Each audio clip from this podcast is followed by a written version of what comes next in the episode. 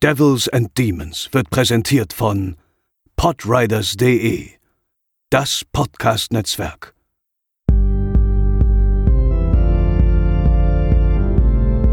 They're coming to get you, Barbara. They're coming for you. Hallo und herzlich willkommen zur 94. Episode von Devils and Demons. Ich bin der Chris und an meiner Seite ist heute natürlich wieder der Pascal. Hallo. Ja, wir haben uns ähm, gemessen an den aktuellen Temperaturen hier in Deutschland äh, grundlos dafür entschieden, den Summer of Slasher auszurufen. Das heißt, ähm, euch werden heute und auch in den nächsten Wochen vor allem Filme dieses Subgenres des Horrorbereichs erwarten. Und ähm, den Anfang macht heute der Film Sweet 16 aus dem Jahre 1983. Die Jüngeren unter uns, beziehungsweise unter euch, können sich diesen Film als 80er Jahre Variante des Films äh, All the Boys Love Mandy Lane so ein bisschen vorstellen. Aber der Film hat auch ein paar Besonderheiten. Zum Beispiel spielt Rassismus in diesem eher ungewöhnlichen Slasher eine ziemlich große Rolle. Also heute bei Devils and Demons Sweet 16. You guys ever play with girls or just yourselves?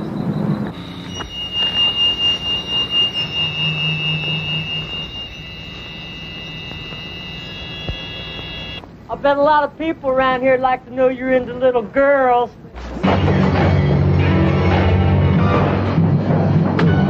I'm not saying for sure, but it looked like the work of some kind of psychotic. That's Melissa. She was the last person to see Johnny alive. She might as well take her clothes off. Hank, hurry up! I'm not swimming alone. Open the door! Open the door! God damn it! Open the door! Hey, I leave when I'm ready, old man.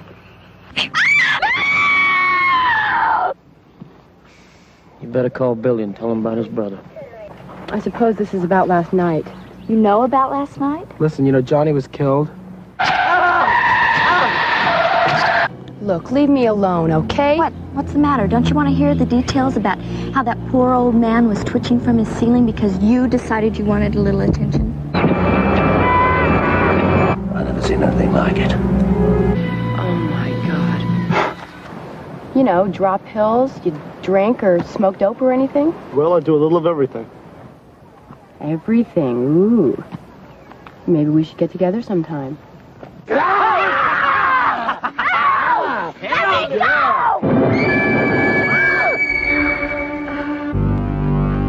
Something evil is here. Sweet 16. Rated R. 17 not admitted without parent. Ja, Pascal. Äh, hier bin ich mir ziemlich sicher, dass das dein Debüt war mit diesem Film, da der ja wirklich ziemlich äh, unbekannt ist und ja so äh, ja auch schon sehr stark unterm Radar geflogen ist. Also es dürfte kaum Leute geben, die mit dem Namen heute noch was anfangen können, zumindest in Hinsicht äh, auf einen Horrorfilm. Mhm. Ja, absolut, den hatte ich vorher nicht auf dem Schirm. Und als du dann den empfohlen hattest, ja, habe ich das Cover zuerst gesehen und dachte, okay, das Cover ist schon mal cool. Das Cover ist schon mal cool. Ja, ähm, auf Letterboxd hat der Film eine Wertung von 2,7 von 5, also extrem im Durchschnitt, genauso in der IMDb 5,2 von 10. Ähm, der Film hat tatsächlich äh, in Deutschland eine FSK 12 Freigabe. Ähm, wenn ich das richtig gelesen habe, irgendwie so ganz komisch ist, also so ganz passt es meines Erachtens nicht. Also der Film ist relativ harmlos, das wirst du bestätigen können, aber er hat ja doch ein paar Slasher-Szenen drin. Mhm. Ähm, ich weiß nicht, ob das eigentlich für eine FSK 12 reicht. Also das kann ich mir nicht so ganz vorstellen, aber es starten. Ich habe jetzt nichts anderes gefunden. Ähm, ich bin mir auch gar nicht sicher, ob der Film überhaupt in Deutschland mal rausgekommen ist. Also wenn ihr den sehen wollt, ihr könnt den unrated ähm, in, in Großbritannien bekommen von 88 Films in der Slasher Collection. Ähm, Ansonsten gibt's noch, glaube ich, ein deutschsprachiges Bootleg aus Österreich, aber auch nichts Offizielles. Also es ist gar nicht mal so einfach, an den Film ranzukommen. Aber wie gesagt, in England äh, könnt ihr da fündig werden. Ähm, ich finde, warum, also der Film hat so ein paar Dinge an sich, die ich äh, durchaus reizvoll finde. Äh, zum Beispiel den Cast in diesem Fall. Also normalerweise fangen wir mal so ein bisschen an, um über den Regisseur zu reden. Das ist Jim Mhm. Sotos, aber über den gibt's ehrlich gesagt gar nicht so viel zu berichten. Zumindest habe ich nichts gefunden, habe auch keinen anderen Film von ihm gesehen. Ähm, ich weiß nicht, hast du irgendwas von ihm noch gesehen? Nee, ne? Nee, Da war aber auch, glaube ich, nicht so super viel. Nee, Filmografie ist nicht so groß. Aber in der Besetzung, da gibt's schon ein paar bekannte Namen zu sehen, auch gerade eben für Horrorfans. Also äh, Don Shanks spielt hier mit, der spielt einen amerikanischen Ureinwohner und der ist, hat unter anderem Michael Myers gespielt in Halloween 5. Dann haben wir Dana Kimmel dabei, die kennen wir auch schon aus unserem Podcast, ähm, war das Final Girl in Freitag der 13. 3. Ähm, wir haben Don Stroud dabei, der hat in, in Django Unchained mitgespielt, Taxi Driver, in James Bond License to Kill oder in Amityville Horror. Und ähm, Bo Hopkins, der ist wahrscheinlich so der, der Veteran hier in der Besetzung, der spielt hier den Sheriff, der hat in Wild Bunch in den Western mitgespielt und American Graffiti. Und äh, seltsam, nach wie vor für mich ist Patrick McNee hier zu sehen, den ich äh, tatsächlich jetzt noch nicht so oft gesehen habe im Film, aber halt in meinem Guilty Pleasure James Bond im Angesicht des Todes spielt er halt mit und ihn dann hier in dieser Rolle zu sehen war etwas befremdlich für mich. Aber ist doch durchaus, sag ich mal, für eine kleine Produktion durchaus namhafter Cast, würde ich sagen, ohne dass jetzt da ein großer Standout-Schauspieler dabei ist, aber, aber ist ordentlich, würde ich sagen. Man sieht zumindest, dass es jetzt keine, keine Amateurproduktion ist. Ja, das stimmt. Also mal zumindest Schauspieler, die schon mal hier und da irgendwo ähm, ja sich ihre Spuren verdient haben. Und ich glaube auch dann, Bo Hopkins ist dann, ja, wahrscheinlich so, weiß nicht, so wie der Donald Pleasance in Halloween, so ein Ja, bisschen. ja. Der heimliche Star in Anführungszeichen. Würde ich auch sagen. Ja, Pascal, Sweet 16, worum geht's? Mit ihren Eltern frisch in eine kleine amerikanische Ortschaft gezogen, fiebert die junge Melissa ihrem 16. Geburtstag entgegen. Den Jungs an der Schule verdreht sie mit ihrem erwachsenen und frühreifen Charme reinweise den Kopf und so kann sie sich vor Verehrern kaum retten. Tragischerweise scheinen alle Männer, mit denen sie ausgeht oder sich abgibt, kurzerhand von einem unbekannten Täter auf brutalste Weise umgebracht zu werden. Schnell fährt der Verdacht auf zwei amerikanische Ureinwohner, die in der Nähe des Ortes wohnen und sich regelmäßig rassistischen Fremdenhass ausgesetzt sehen. Ja. Ähm, der Film hat, ist, äh, ich hatte es eben schon erwähnt, ist, ist relativ ungewöhnlich für Slasher-Genre. Also nicht nur, weil er relativ zahm ist, sondern weil er, ähm, ja, zum einen auch versucht, irgendwie tiefgründig so ein paar, was heißt tiefgründig ist es ja nicht wirklich, er versucht zumindest oberflächlich ein bisschen Gesellschaftskritik auszustrahlen. Also es geht sehr viel ähm, um Rassismus auch in diesem Film. Er ist auch sehr ungewöhnlich, weil er eine Hauptfigur hat, eben diese Melissa, ähm, die ja zu dem Zeitpunkt des Drehs die Schauspielerin, ich jetzt habe ich gerade den Namen vergessen, das ist Susan Strasberg. Shirley. Die Schauspielerin? Eliza Shirley heißt sie. Ach so, okay. Ähm, ja, Susan Strasberg war, glaube ich, die Mutter von ihr, ne? genau. Ähm, und die Schauspielerin war irgendwie, glaube ich, 19 oder 20 in dem Film, also auf jeden Fall schon volljährig, spielt hier aber ein 15-jähriges Mädchen und ähm, nun ja, kommen wir später noch darauf zu sprechen, aber es ist vielleicht am Anfang, um, um zumindest das Ungewöhnliche hier schon mal herauszukristallisieren, hat Nacktszenen in diesem Film und nicht einfach nur gewöhnliche Nacktszenen, sondern schon so, die sind zwar relativ kurz, aber so, dass man das Gefühl hat, ja, die Kamera ist schon so ein bisschen verliebt in den Körper der Schauspielerin, die aber eben eine 15-Jährige darstellen soll.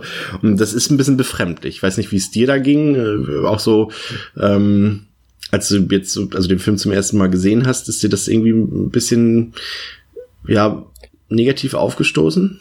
Ja, es ist unangenehm, wenn du halt, ähm, ja, wenn du halt offensichtliche Kamerafahrten hast, die jetzt hier rein zu, ähm, ja, so aus, äh, ja, Exploit-Gründen halt irgendwie jetzt sich da des Körpers der, äh, ja, im Film jungen Melissa widmen, das ist dann halt, ja, es ist, will ich halt dann nicht eigentlich haben bei einer Figur, die 15 Jahre alt ist im Film. Hier, gut, jetzt ist halt, die Schauspielerin ist dann halt natürlich ähm, volljährig, da ja, es ist jetzt kein Grund dann für mich den Film abzuschalten, aber es ist halt, es ist seltsam, es ist auch irgendwie unnötig und ist jetzt auch so ein bisschen, macht den Film auch ein bisschen, ja, zieht ihn ein bisschen runter tatsächlich, weil er eigentlich sonst gar nicht so sehr auf Exploitation und äh, so das Stillen der niederen Bedürfnisse ja, sich dem so widmet und das auch eigentlich gar nicht nötig hat. Ja, sehe ich genauso, gerade weil der Film halt doch irgendwie versucht, einfach mal dieses, dieses Genre so ein bisschen seriöser zu bedienen. Man könnte fast meinen, es eher mit so einem Krimi oder mit einem Thriller zu tun zu haben, ne? Weniger mit einem reinen Horrorfilm. Ähm, dabei beginnt der Film auch relativ, ähm, ja, auch merkwürdig, würde ich sagen. Also, Sie sehen ähm, das junge Mädchen Marcy, gespielt von Dana Kimmel, die übrigens lustigerweise, obwohl sie nur für Sweet 16 und eben Freitag der 13.3 bekannt geworden ist, ähm, äh, redet sie grundsätzlich, wenn sie interviewt wird, schlecht über Horrorfilme und über die Gewalt und über die Nacktheit in Horrorfilmen.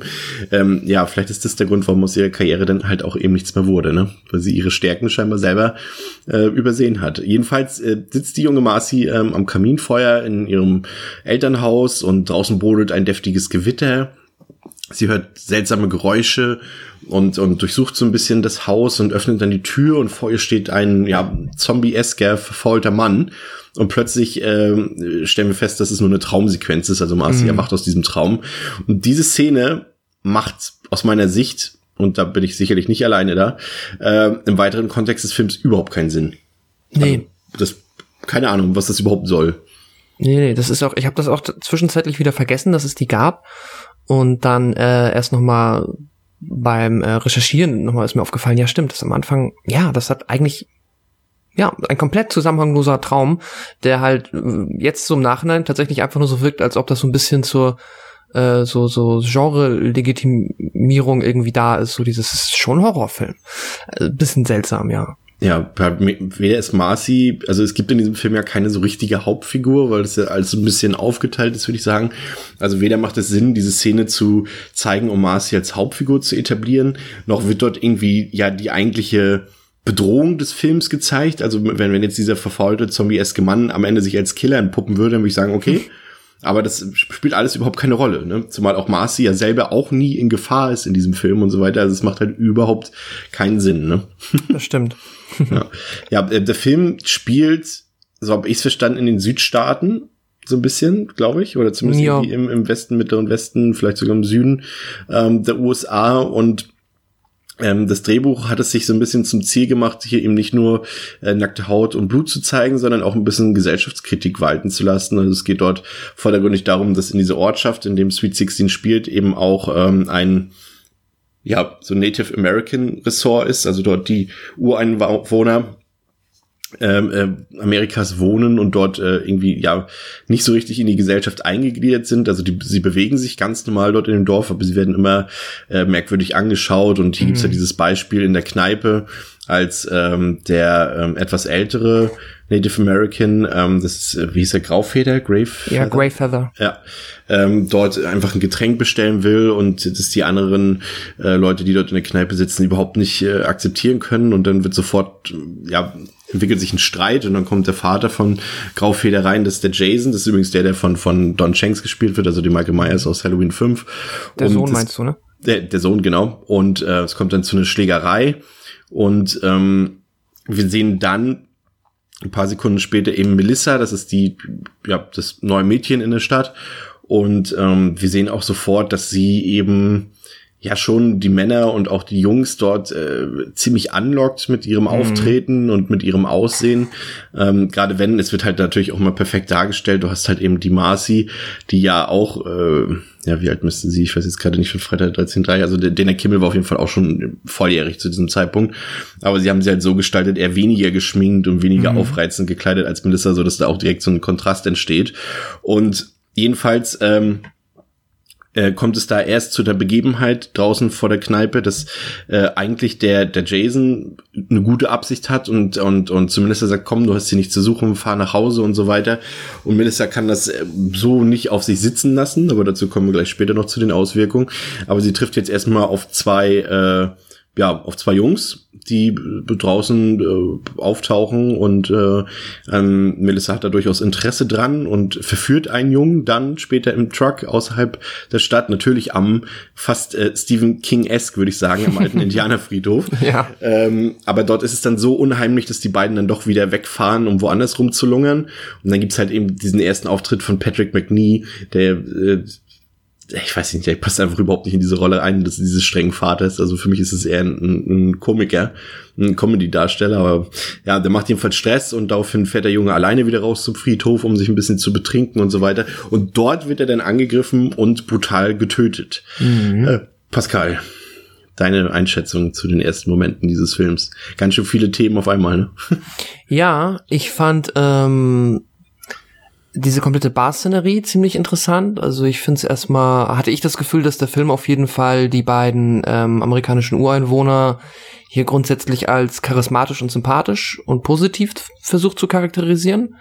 Und dann halt im ganz krassen Gegensatz dazu die, ähm, ja, diese typische, ja, ich weiß nicht, ob hier Redneck das richtige Wort ist, aber so diese, diese, ja, ja, die konservativen. Ja, genau, so die konservativen Leute. Ne? Genau, die konservativen Kleinstädter, das ist sehr gut, die da halt abends in der Kneipe abhängen und sich dann da ähm, volllaufen lassen und aber auch dann halt direkt auf Krawall gebürstet sind. Also auch, das ist dann kein stiller Rassismus, kein subtiler, sondern das ist so richtig, dann kommt halt der Greyfeather rein und dann ist es so, Leute wie dich mögen wir nicht. Ja. Und dann provoziert er ihn und dann kommt der Jason, der Junge, äh, der Sohn von Greyfeather und der ist halt, den du halt auch an, der scheint auch dann im späteren Verlauf immer wieder so prinzipiell ein anständiger Kerl, so nett und freundlich, aber halt auch dann gut zu provozieren und halt auch nicht gut Kirschen essen, wenn man halt jetzt beispielsweise dann äh, seinen Vater da diskriminiert und äh, deswegen kommt es ja dann fast zur ja, Schlägerei ist ja schon untertrieben, die bedrohen sich da ja mit Messer und äh, ja. so ähm, scharfer Flasche.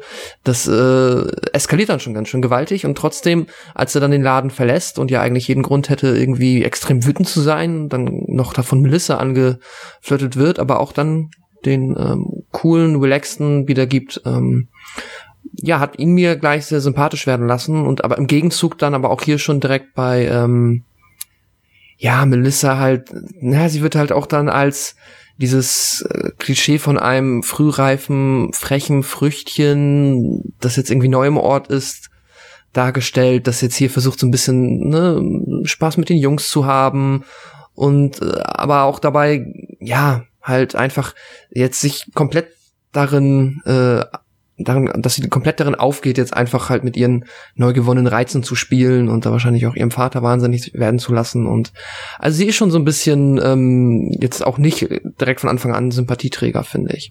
Ich finde, der Film hat ein Problem, das ich eben schon angedeutet habe, dass er relativ viele Figuren ähm, besitzt und nichts mit ihnen so richtig macht. Also er schafft es halt wirklich nicht oder er traut sich irgendwie nicht, irgendeine Figur davon wirklich ähm, diesen Film anfühlen zu lassen. Also du hast halt eben so, so einen Typ, du denkst am Anfang, klar, Jason, das wäre einer, der ist erstmal charismatisch, der hat vielleicht auch das Aussehen und so, um so einen Film zu tragen, aber der wird dann sehr oft im Film links liegen gelassen.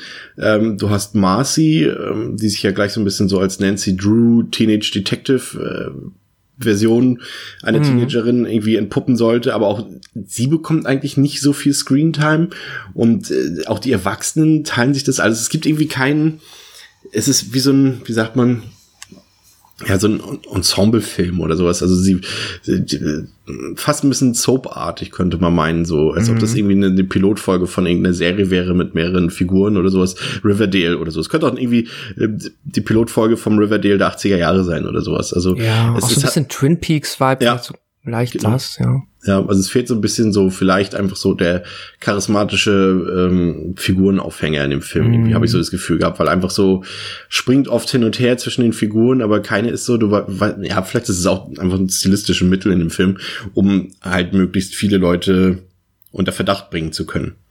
Ja. Ja, ja, das kann natürlich auf jeden Fall sein. Ähm, und ja, ich stimme dir dazu. Ich habe grundsätzlich immer das Gefühl gehabt, halt so, ne, die Familie um Sheriff ja. Dan, die soll so, das ist halt so ein bisschen auch so der, ja, der Pool an Figuren, wo man jetzt mal sagt, okay, die sind es wahrscheinlich nicht.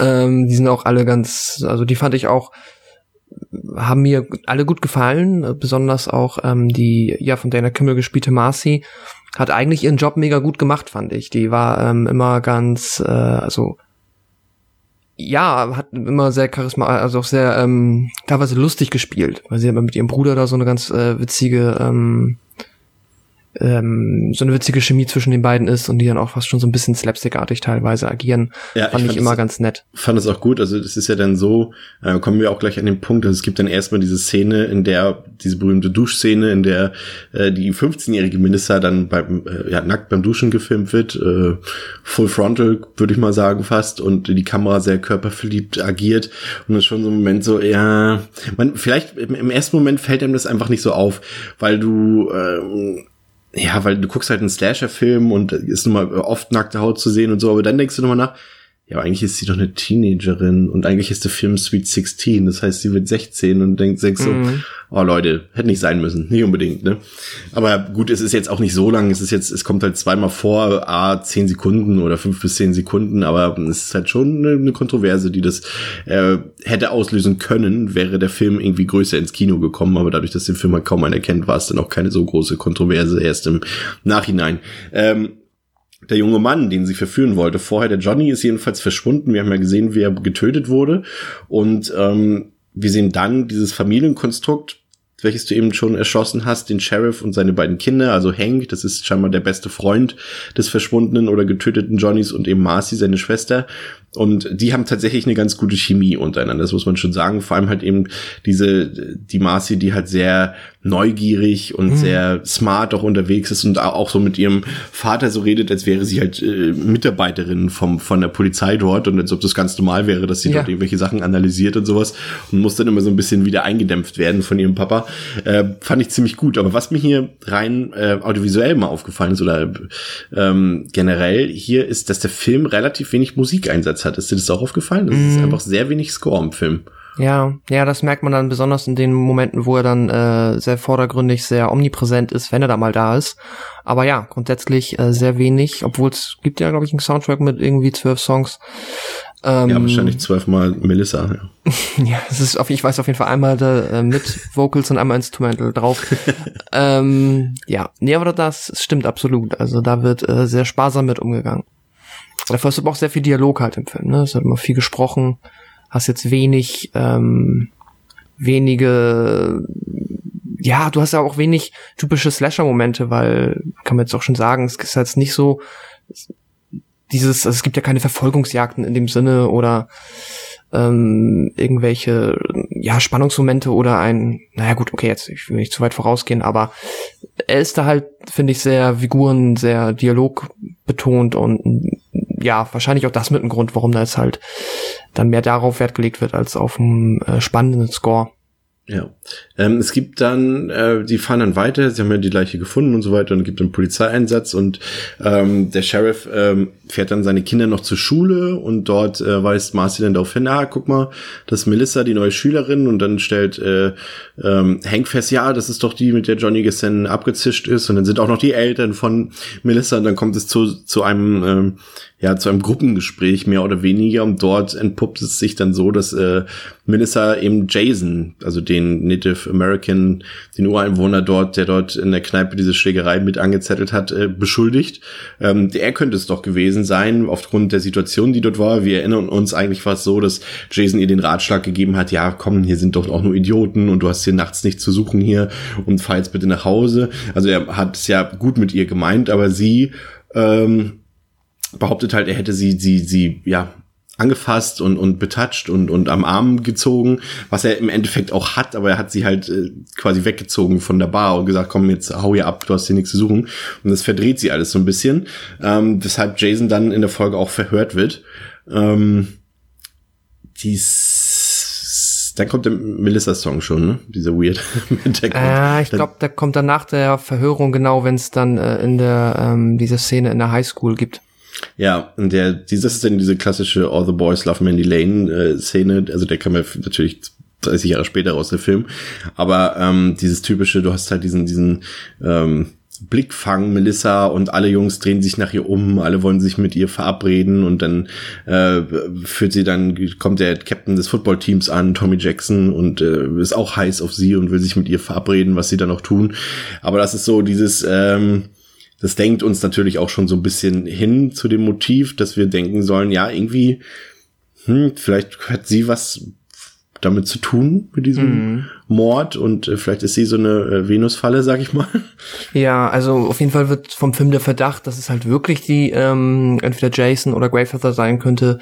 Auch nachdem finde ich, was jetzt demnächst dann passiert, wird der kommt nie wirklich auf beim Zuschauer. Also zumindest ging es mir so. Ich hatte jetzt von Anfang an sehr sicher, dass es halt, dass es jetzt halt dann das plumpe äh, rassistische Motiv, das dieser Film da halt verarbeitet, aber dass sie es dann wirklich sein könnten, das ähm, hätte ich ausgeschlossen. Ähm, und ja, jetzt auf jeden Fall deswegen, ähm, wenn man dann halt weiter grübelt, wer könnte es sein, wer könnte es nicht sein, dann ähm, ist halt neben den neben diesen, ja, Arschloch-Typen in der Bar, aber natürlich halt auch schnell klar, dass es halt unter Umständen, dass irgendwas mit Melissa selber halt sein könnte.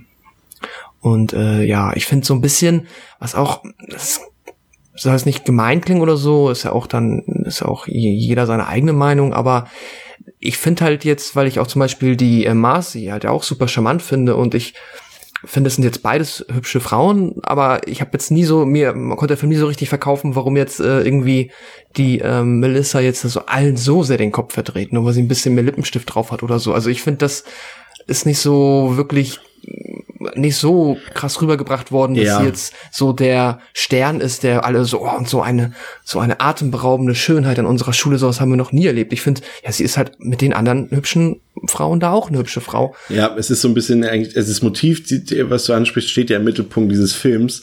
Und da muss man sagen, ist es schon ein bisschen, hm, ja, eine Casting-Fehlbesetzung, müssen wir mal, das meine ich gar nicht, also wie gesagt, die, die Schauspielerin sieht ja auch ähm, super aus, kann man nicht sagen, aber sie ist jetzt nicht so, so dieses, du hast nicht das Gefühl, wenn die durch die Schule geht, dann bleibt alles stehen, alle Bücher fallen runter und alle Jungs oder Männer sind sofort hin und weg.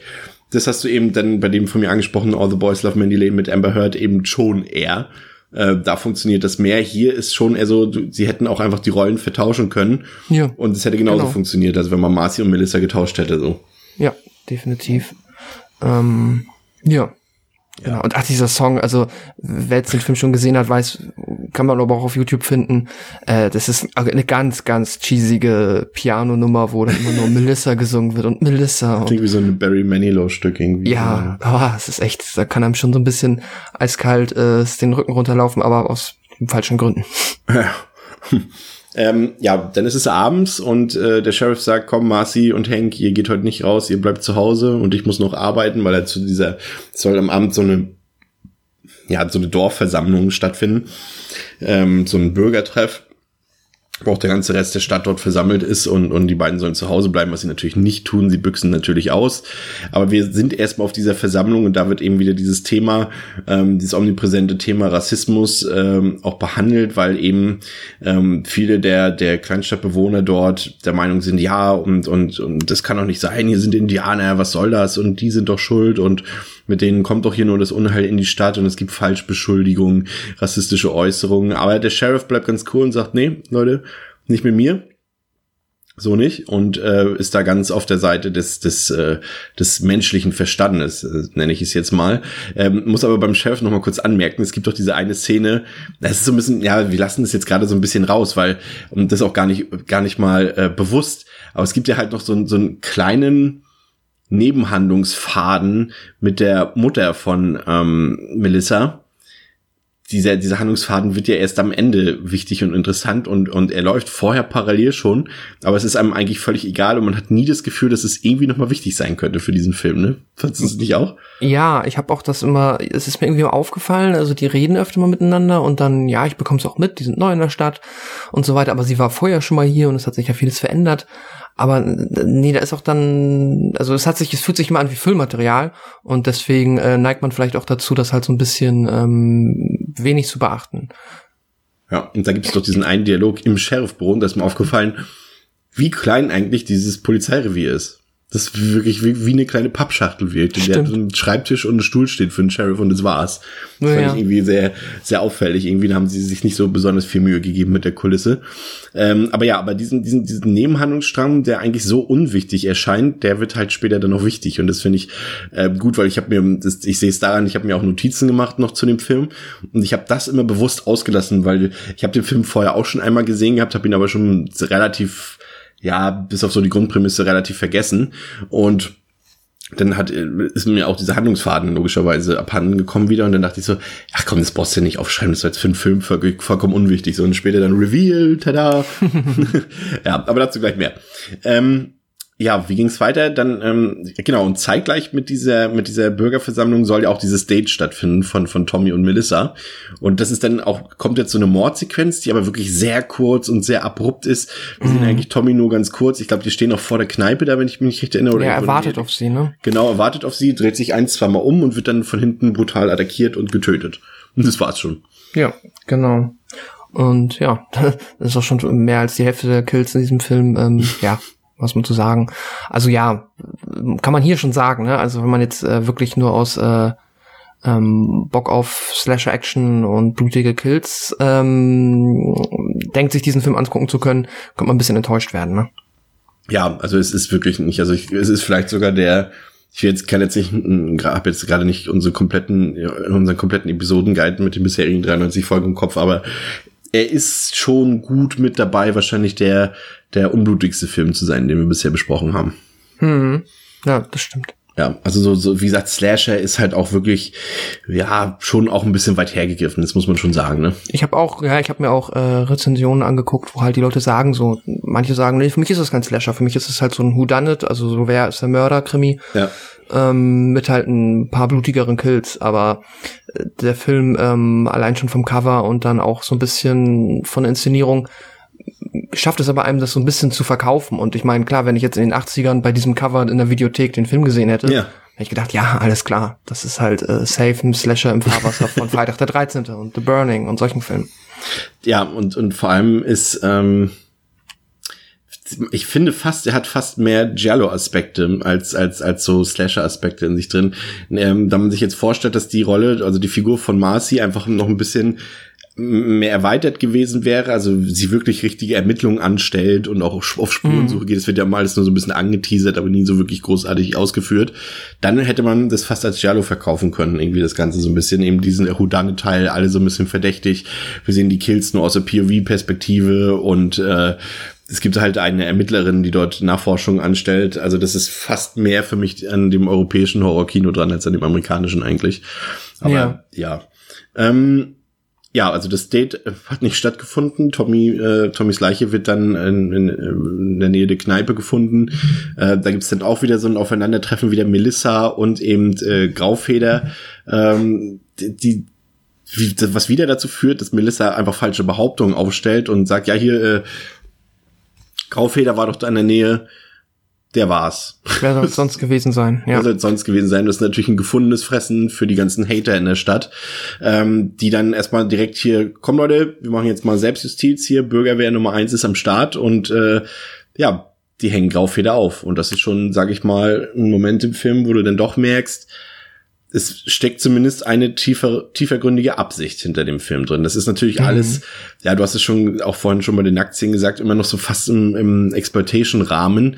Aber ich glaube wirklich, dass hier zumindest die Absicht hinterstand, irgendwas noch auszusagen, damit zumindest darauf hinzuweisen, hey Leute, äh, die Ureinwohner Amerikas, die werden hier nicht akzeptiert und nicht geduldet in den, in den Kleinstädten Ja. dieses großen Landes so ein bisschen, ne?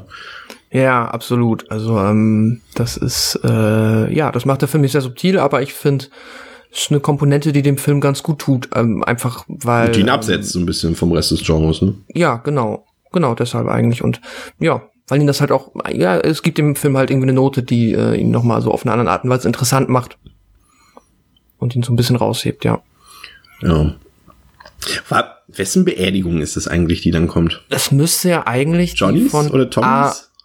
Ich glaube, das wird Johnnys gewesen sein, ne? Nee, Tommy Ja. hieß er. Tommy hieß der, Tommy war der Zweite, der, der K- äh, Football-Captain.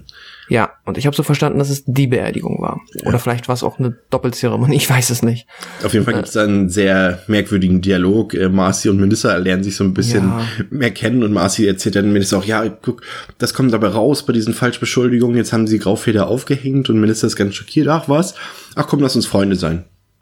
Ja, der ist seltsam. Ich habe den jetzt ähm, äh, auch zweimal gesehen, weil ich das seltsam fand. Einfach so diese Dynamik da im Dialog hat mich sehr, sehr irritiert, weil halt Marcy erstmal ganz viele, ähm, also sehr vorwurfsvoll auf Melissa zugeht, ne? Und halt sagt so, hey, was ist eigentlich mit dir los hier? Du kommst her, du mischt alle auf und ähm, behauptest einfach, dass hier irgendwelche Menschen Mörder sind, obwohl du keine Beweise hast und das ist alles richtig schlimm und man hat das Gefühl, dass sie Melissa auch richtig doof findet und dann jetzt irgendwie na äh, ja so also Entschuldigung kann man das jetzt auch nicht nennen von Melissa. Sie sagt dann halt ja das wollte sie nicht und war ja alles gar nicht das Ziel von ihr dass die jetzt sterben.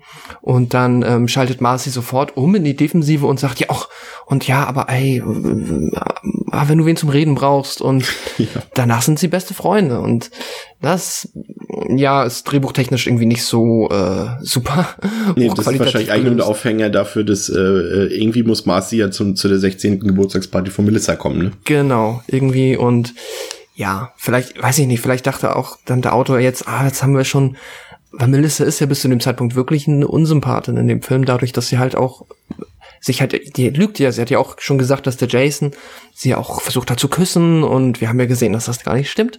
Und äh, das macht sie halt alles andere als sympathisch. Und jetzt am Ende vielleicht noch mal so die Kurve zu kriegen, so, ja, jetzt hat Melissa hat erkannt, dass das alles, dass sie da hier nicht so unvorsichtig irgendwie mit ihren Worten um sich werfen sollte. Und, naja. Jetzt nehme ich schon mal in Hamburg auf und trotzdem kriege ich hier wieder die Feuerwehr am Haus vorbeifahren. ist egal, wo ich aufnehme. Es ist immer dasselbe in jeder Folge. Ähm, ja, also es ist zumindest auch so, dass der Film durchaus ja sein ähm, seine Figuren so zeichnet, dass, dass, dass, dass da manchmal mehr dahinter steckt, als man vermuten könnte. Ne? Also gerade eben äh, äh, Melissa, die halt äh, so ein bisschen schüchtern und sie weiß ja gar nicht, ich bin ja gar nicht so hübsch, so, so ein bisschen so auf mhm. dem, aber obwohl sie genau weiß, dass, dass die Männer alle auf sie fliegen und sie das ja dann auch ähm, intrigant eigentlich ausnutzt mit diesen Falschbeschuldigungen und so weiter, dass man ihr das natürlich auch sofort alles glaubt, nur um dann irgendwann im Laufe des Films wieder an Sympathie dazu zu gewinnen oder zurückzugewinnen, ne? Mhm. Also es ist zumindest irgendwie so, das ist, wie du schon sagst, sehr subtil, aber es ist schon ein bisschen so, ähm, ja, steckt ein bisschen mehr hinter den Figuren hinter. Ganz einfach, also so, es wird zumindest so verkauft, äh, so ein bisschen so, so, uh, there's more than meets the eye. So ja, dem, dem, nicht ganz so eindimensional, ja. Genau, ja. Ähm, ja, und schon hat Melissa die Sympathien zurückgewonnen, weshalb wir auch direkt zu ihrer Geburtstagsparty gehen können, auf der irgendwie auch seltsame Leute eingeladen sind. Also ja, an meinem 16. Geburtstag sind garantiert in, ist nicht die ganze Stadt erschienen, was vielleicht auch daran lag, dass ich nicht ganz so sympathisch war mit 16 vielleicht. Aber so, irgendwie, das ist ja fast so, äh, ja, nee, was ist nicht fast so, sondern der Bürgermeister ist ja auch da. Also es ja, sind ja alle da, die ganze Stadt, also irgendwie vom, vom Supermarktverkäufer bis zum Bürgermeister, bis ja, irgendwelche Kinder, die wir noch nie vorher gesehen haben, die ja. vielleicht auch Melissa noch gar nicht gesehen hat, so wie ja. es teilweise es entsteht so ein bisschen so, aber vielleicht ist es ja auch dann in solchen Ortschaften zu der Zeit oder vielleicht auch heute noch so. Guck mal, ich glaube, der Papa sagt sogar noch, äh, wir haben so ein paar mehr Leute eingeladen, damit wir auch ein bisschen hier äh, Connections knüpfen können. Ja. Ich. Sowas war irgendwie da auch in einem Dialog vorher drin, glaube ich. Okay. Ja, ja, ich habe eh, das, also es kommt so ein Community-Gedanke, ne? So, mhm. so, wir sind nicht irgendwie eine Stadt, sondern wir sind so eine Gemeinschaft und äh, ja, jetzt meine Tochter hat Geburtstag, jetzt kommen wir alle her und ähm, ja, irgendwie so, es, ist, es wirkt schon bisschen strange, aber es ergibt irgendwo Sinn, glaube ich. Ja, irgendwann fällt dem Drehbuch ein, ach, Jason ist ja auch noch da. Den haben wir ja vorhin verhaftet. ähm, lassen wir ihn doch mal ausbrechen. Irgendwie muss er noch mal wieder ins Spiel kommen. Das sehen wir dann kurz. Ähm, und dann, ja, hm, auch wieder so ein bisschen merkwürdig, dass Melissa dann doch wieder in diese Rolle, oder was heißt, sie kann ja nichts dafür, aber dass sie ihr dann trotzdem das Drehbuch das wieder so zuschiebt. Jetzt ist sie wieder die, die Venus-Falle und, und Marcys Bruder Hank, der ja gerade erst seinen besten Freund verloren hat, ähm, was ihn eigentlich auch vielleicht so ein bisschen so ein, er sollte zumindest nicht ganz so naiv an die Sache rangehen. Immerhin ist ja Johnny verschwunden, weil er mit Melissa unterwegs war. Und dann mhm. sollte er vielleicht nicht ganz so naiv einfach auch mit ihr spazieren gehen, irgendwo im Wald. Also ja. fand ich auch ein bisschen merkwürdig, zumal Hank eigentlich auch nicht so der Typ war dafür, aber mein Gott. Ähm, und dann kommt der nächste, dann kommt der Cover-Shot, also der, der äh, quasi der die, die filmische Variante des Cover-Artworks von dem Film, äh, wie Melissa äh, nackt im Wasser steht im Mondlicht. Und äh, ja, diese Szene gibt es dann auch wirklich, auch wieder komplett full frontal. Hm, ja, keine Ahnung, wer sich das dabei gedacht hat. Warum man sie jetzt wieder nackt von oben bis unten filmen muss. Und ja, ja. letztendlich ja auch dann auch noch äh, Teenie-Sex andeutet. Zumindest ist ja das, worauf es vielleicht hinauslaufen soll in dieser Szene. Da kommt mm. natürlich was dazwischen, aber es ist schon ein bisschen ja, ich weiß ja, nicht. Ja, es, ist irgendwie blöd. So, man, es wird alles funktionieren, wenn sie dann halt irgendwie nicht äh, minderjährig wäre. So, das macht es irgendwie halt äh, alles. Ja, ist eine saublöde Idee gewesen. Ja, vor allem, wenn der Film sonst so moralisch daherkommt äh, und dann das macht, ist irgendwie auch ein bisschen, äh, hat einen doppelten Boden, so ein bisschen. Ja, ja, das stimmt. Ja. Ja, und parallel sehen wir immer noch, äh, wie der ähm, Dan, den ich auch mehr oder weniger durch den Film immer sehr sympathisch finde, ja auch noch seine äh, coolen Polizeirecherchen und sein so, ja. Dasein äh, auslebt und der hat ja auch noch so eine ganz, auch ganz putzig, irgendwie finde ich süß, dass sie sich da noch Mühe gemacht haben. Der hat ja mit seiner, ich weiß nicht, ist es die Assistentin oder die, die irgendwie im Archiv arbeitet? Ja, genau. Die haben auch noch so eine süße Dynamik, dass sie halt immer sagt, so ja, ich bin Single, Herr Dan, und ne, willst du mich nicht zum Essen einladen? Und das hier, ist aber auch schon gefunden. die, die junge Dame, die, die beim, Kü beim ersten Küchengespräch auch zur Sprache kommt, ne? Als so, als die Familie da ganz am Anfang des Films kurz sprechen und äh, da wird ja kurz angedeutet, dass er da alleinerziehend ist, aber dass es da ja noch eine andere Frau gibt und er nicht so ganz weiß. Ich glaube, da behandelt es sich ja auch um, Ja. um diese Dame aus dem Archiv, glaube ich. Weil Ja, dafür ich waren sie einfach schon. schon zu vertraut, als dass da sich das Drehbuch da was anderes überlegt hätte. Ja, ja, genau. Ja, und ähm, das ist auch ganz, also dadurch ist halt Dan auch noch mal, äh, steigt auch so mal so ein bisschen im Sympathielevel dadurch, dass, weil sie haben ja jetzt, sie sind ja am Ende davon aus, sie haben ja dann auch noch, ähm, ähm, sie haben Waffen gefunden bei Jason, Ja. diese Messer, da war dann nur Tierblut wohl dran, aber dann haben sie irgendwie auch noch ein Motiv, weil wohl mal die Mutter von Jason ähm, ermordet wurde und dann eine weiße Jury aber ähm, den, glaube ich, freigesprochen hat. Also auch wieder dieses rassistische Motiv hier mit drin. Und darüber hinaus haben sie dann jetzt quasi Jason ein Motiv in die Schuhe geschoben, was ja halt auch noch eigentlich nur, nur gemein ist, ähm, dass er jetzt halt wahrscheinlich Jahre später dann aus Rache einfach anfängt, hier die weißen Männer der Kleinstadt umzubringen. Und wahrscheinlich hätte sich jetzt auch, wenn, das halt das, worum Dan dann halt hier auch so ein bisschen als der Held des Films dann noch äh, gezeigt wird, weil er hätte jetzt sich wahrscheinlich auch darauf beruhen können und dann hätte es wahrscheinlich genauso funktioniert, dass die den, den wahrscheinlich auch wieder halt gesagt hätten, ja klar, dann ist es der Jason gewesen und aber jetzt dachte er, nein, irgendwas stimmt nicht und dann äh, guckt er halt sehr lange auf so einen äh, komischen ähm, Archivmonitor und irgendwann, das hat er halt ein bisschen schlecht gemacht, also irgendwann ist es halt so, ha, jetzt hab ich's. und äh, dann kommt dieser typische, rufen Sie ihn an und ich bin in einer Stunde da und hier, äh, mein Kollege X soll nach X kommen und ja, ist dann äh, alles sehr klischee-mäßig, aber naja. Auf jeden Fall wissen wir jetzt, dass Jason nicht der Mörder ist. Wir wissen noch nicht, wer der Mörder ist, aber Dan weiß es wahrscheinlich. Dan weiß es wahrscheinlich. Auf jeden Fall äh, sind wir dann wieder bei der Szene am See und da sind Rednecks, die dieses bunte, äh, ich traue mich gar nicht zu sagen, erotische Treiben dort beobachten, aber äh, wie Melissa und Hank dort äh, ja auch noch nicht zu, zu Gange gehen, aber zumindest äh, das dort mit der Aussicht äh, vielleicht was zu sehen bekommen, das Ganze beobachten und dann äh, kommt Jason dazu und sagt, hey Leute, was wollt ihr hier? Und wird erstmal von den beiden richtig vermöbelt und Melissa beobachtet das und wird dann auch noch angegriffen. Und dann ähm, kommt scheinbar der Killer oder die Killerin äh, in, in das Setting hinein und äh, tötet beide Rednecks und auch Hank wird schwer verletzt. Und äh, Marcy deckt das Ganze dann auf, die dann auch noch dazu kommt. Und ja, Pascal, wer hat hier gemordet? und warum? Okay, also ich erkläre es einmal und dann kannst du es ja vielleicht auch noch mal erklären. Ich erkläre es dann auch noch mal aus meiner Sicht. Okay. Wie ich es jetzt verstanden habe, das wird dann halt später auch nur noch mal in so einem Expositionsmoment dann noch mal komplett erklärt. Also die vermeintliche Mutter, ja, also es ist glaube ich schon die Mutter von Ja. Melissa. Ja, ne? Habe ich doch recht. Ja, Okay, sehr gut. Die hier als Joanne dargestellt wird. ja. Und das sehen wir dann. Und ähm, ja, soll ich auch jetzt das dann, was danach noch erklärt wird, mit erklären, Ja, ja. oder? Ja, und aber wie dann später wohl Dan rausgefunden hat, während er und das dann ihrem, also dem jetzt neuen Witwer halt eigentlich, ich, erklärt, dem ähm, von Patrick McNee gespielten äh, John Morgan, äh, dass halt Joanne gar nicht Joanne ist, sondern Trisha, die Schwester von Joanne. Ja. Und boah, Und die ist, die ist vor 20 Jahren gestorben. Ich Genau. habe leider nicht ganz mitgekriegt, wodurch, aber es muss irgendwas Tragisches gewesen sein, weil seitdem äh, denkt Trisha, dass sie ihre verstorbene Schwester Joanne wäre.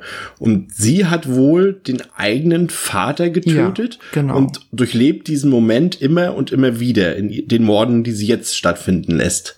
genau. Aber ich habe leider, da muss ich mir, müssen wir uns wahrscheinlich jetzt beide aufhören, ich weiß leider nicht, was, äh, also hat der Vater denn irgendwas mit der, also dafür gesorgt, dass die Schwester gestorben ist oder warum hat sie denn den Vater umgebracht? Das habe ich ehrlich gesagt Ja, nicht so das, ganz. aber das ist auch im Dialog wird's ja nur dann ähm, der der ähm, John Morgan, der fragt dann halt auch so, ja, aber was hat dieser Vater oder was hat der Mann den beiden Frauen angetan? Und dann, Ach, dann sagen sie auch sowas vom, ja, das wollen wir besser nicht wissen oder sowas. ja, wir wissen es nicht, aber es muss sie zerstört haben. Ja, ja, genau so und und und daraufhin, äh, ja, also ist, ich sag mal so, das die Plausibilität und, und einfach auch generell der, des, des, der Payoff des Finales ist relativ mau, muss man schon sagen. Also gerade ja. da, also man merkt es halt schon daran, als ich vorhin gesagt habe, dass ich mir die Notizen zu der Mutter gar nicht aufgeschrieben habe, weil ich dachte, ja, ist eigentlich irrelevant für die, für die Handlung. Und dann am Ende kommt sowas bei raus, sagt einem eigentlich auch ziemlich viel, dass das Drehbuch dann vielleicht doch nicht so smart ist, wie man, äh, wie wir es zwischendurch ein bisschen verkauft haben. Aber ja, es ist halt ein bisschen, es ist ein bisschen dürftig, weil der Film erzählt ja auch eigentlich alles relativ langsam im Film. Also der hat ja, hat ja jetzt gar nicht so viele Szenen. Das haben wir jetzt auch festgestellt. Es gibt ja vielleicht insgesamt so vier, fünf, sechs Sequenzen über diese knapp noch 80 Minuten. Ähm, und dabei lässt der Film sich sehr viel Zeit, gibt viele Dialoge, erzählt es ruhig, gibt ein bisschen Backgrounds und sowas alles, lässt die Charaktere so ein bisschen atmen. Und um nun das Finale dann so extrem hektisch äh, äh, stattfinden zu lassen, ne? Ja, absolut. Und auch dann, ähm, ja, auch die, also ich finde jetzt die Tatsache, dass es dann die Mutter war, die quasi da ihre Tochter ähm, versucht hat zu beschützen, ähm, gar nicht so blöd, aber dann gibt's dann ja halt im Nachklapp zum Finale dann halt diesen Dialog, den ich jetzt schon erwähnt habe. Und da wird das dann einfach so runtergerattert, halt einfach nochmal nachträglich, damit man jetzt noch das irgendwie versteht, aber dann auch, ja, die Tatsache überhaupt, das wurde doch vorher gar nicht erwähnt, dass sie eine Schwester hatte, ne? Das, ja. Das alles wirkt dann so, hm, ja, interessiert mich jetzt auch ehrlich gesagt eigentlich gar nicht. Weil man sieht ja davon auch nichts mehr. Die hat sich ja auch dann umgebracht und nee, irgendwie, das äh, ist, wie du gesagt hast, der Payoff ist da wirklich sehr gering und sorgt dann auch eher halt für Stirnrunzeln und ja, man ist dann eher noch dazu geneigt, irgendwie so, also ich fand es eher unbefriedigend, weil ich eine Mischung aus, also so halb das Gefühl hatte, ich habe es nicht ganz verstanden oder ich finde es halt aber auch einfach nicht so gut und das ist dann ein bisschen schade. Da hätte der Film irgendwie noch auf eine äh, höhere Note enden können und das ein bisschen cooler machen können. Ja, das stimmt. Also ich finde den Film übrigens auch technisch ja, maximal mittelmäßig, ne? Also man merkt schon, dass das keine, das ist, ist zwar keine jetzt reine Independent-Produktion, aber es ist jetzt halt auch kein Ding, was irgendwie wie Freitag der 13. dann in den Fortsetzungen da schon ein paar Millionen zur Verfügung hatte. Das ist alles sehr, ja, die Kamera ist so, ist zwar unaufgeregt, was gut ist, aber die macht jetzt auch nicht besonders irgendwas Kreatives oder Einfallsreiches. Die Beleuchtung ist auch teilweise nicht besonders gelungen und auch der Schnitt ist, also ist alles sehr mittelmäßig. Man könnte mhm. auch eigentlich, so rein qualitativ könnte man sagen, ja, ist ein TV-Horrorfilm wenn wir so das sagen, kann man sich das, glaube ich, audiovisuell vorstellen. Also da ist das Highlight schon der, der Sweet 16 Melissa Song. Ähm, aber das macht er halt so ein bisschen durch die, durch die Handlung äh, wieder so ein bisschen weg. Ich finde halt, dass er eben eher so ein Mystery-Aspekt drin hat, anstatt äh, dieses Slasher-Anteils und dass er, dass er auch, auch wirklich interessante Plots eröffnet und auch wirklich uns irgendwie was darüber erzählen will, ähm, was, was, was, was Soziales, was gesellschaftskritisches, aber er macht diese Handlungsstränge führt er irgendwie nie so richtig konsequent zu Ende oder, oder teast sie nur kurz an und manche sind dann auch wieder unnötig. Aber er hat zumindest irgendwie, er ist interessant. Ich würde vielleicht einfach nicht sagen, dass, dass Sweet 16 ein guter Film ist, aber er hat einfach interessante Aspekte, die ihn sehr doll abgrenzen von anderen Filmen. Mhm. Auch eben dieser Teil, dass Dana Kimmel jetzt hier halt so dieses Teenie Detective spielt und die die Fäden so ein bisschen zusammenhält, dieses Nancy Drew-like Gedöns und dass, dass das in manchen Momenten sogar so ein bisschen fast ein bisschen John Hughes Filmflair hat, so in, in ein paar, paar, Sek paar Sekunden so des Films und eben halt auch die Südstaaten-Flair, das kommt auch sehr gut rüber mit den Bewohnern, dieser, dieser Rassismuskonflikt, der dort entsteht. Das sind alles ein paar wirklich ähm, gute Elemente, die der Film einfach hat, ne? Und äh, ja. dass er eben, und es, das sieht man ja auch, es kann auch mal ein Slasher funktionieren, der eben das Hauptaugenmerk auf der Geschichte hat und nicht auf der Gewalt. Ne, und die ist ja auch vorhanden. Sie ist halt nur nicht so grafisch wie eben in, bei der Konkurrenz. Ne? Also ich finde genau. durchaus, dass das Ganze einfach auch Spaß macht. Und äh, wenn man jetzt davon absieht, dass es moralisch vielleicht nicht so ganz sauber ist, der Film, ja. aber der, der, also mir macht das schon Spaß. Ja.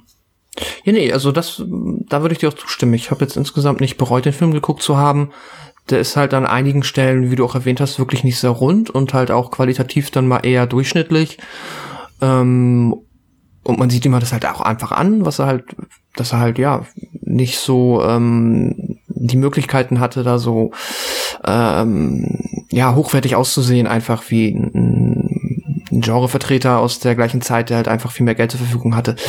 Ähm, aber ja, wie gesagt, ich, es ist halt wirklich interessant dadurch, dass du halt diese Mischung hast aus, es ist ein bisschen vielleicht ein Slasher, auch wenn da jetzt einige Elemente fehlen, aber es ist halt auch so ein bisschen dieses, es kommt schon so, für mich kam dieser Twin Peaks Vibe so ein bisschen rüber. So dieses, ne, so dieses, sehr viele verschiedene Figuren, die in diesem komischen kleinen Dörfchen leben. Ähm, es hat schon über Phasen ganz gut funktioniert.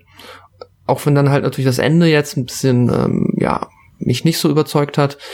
Nichtsdestotrotz, äh, ja, hatte Also ich hat- ähm, mein Vergnügen. Er hat, er hat halt zumindest, also ich- das will ich nochmal rauskristallisieren, weil es halt wirklich den Unterschied macht. Eben durch diese, durch diese Darstellung der Gesellschaft in so einer Kleinstadt. Und ich glaube, jeder, der irgendwie auf dem Dorf aufgewachsen ist oder halt eben in kleineren Städten, der kann das auch gut nachvollziehen. Da sind halt auch diese Stereotypen und die gibt es halt auch wirklich. Und da, da macht der Film schon so sein Ding draus. Ich meine, du hast ja mehrere Sachen, denn du hast ja auch, auch dieses, ähm, dieses, dieses, es ist schon ein sehr, wie sagt man, ähm, ja, der Film kritisiert schon eben auch diese, diese Rolle der, der weißen Leute oder vor allem auch der weißen Männer in der Gesellschaft. Ich will jetzt nicht wieder irgendwas in dem Film interpretieren, was er nicht hat. Äh, Ich, mich regt, ah, es hat mich sehr verletzt, diese iTunes-Kritik, wo gesagt wurde, dass ich in Oh. jedem, in jedem noch so schlechten Horrorfilm irgendeine Gesellschaftskritik erkenne. Aber hier gibt es wirklich eine. und äh, auch so, dass wie, wie der, der Vater von Melissa mit ihr umgeht und, und hier von wegen, das machst du nicht und so, so, als ob, ob sie ein Tier wäre, was man einsperren müsste in der eigenen Wohnung und sowas, ne?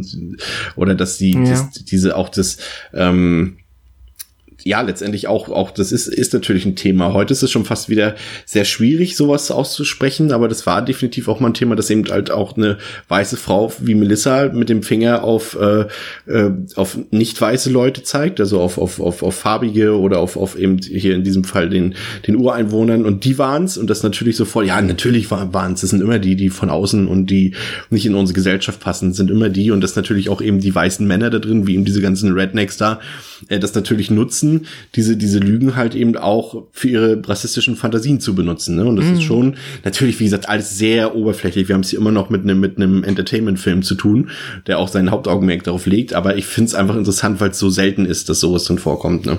Ja, ja, das stimmt.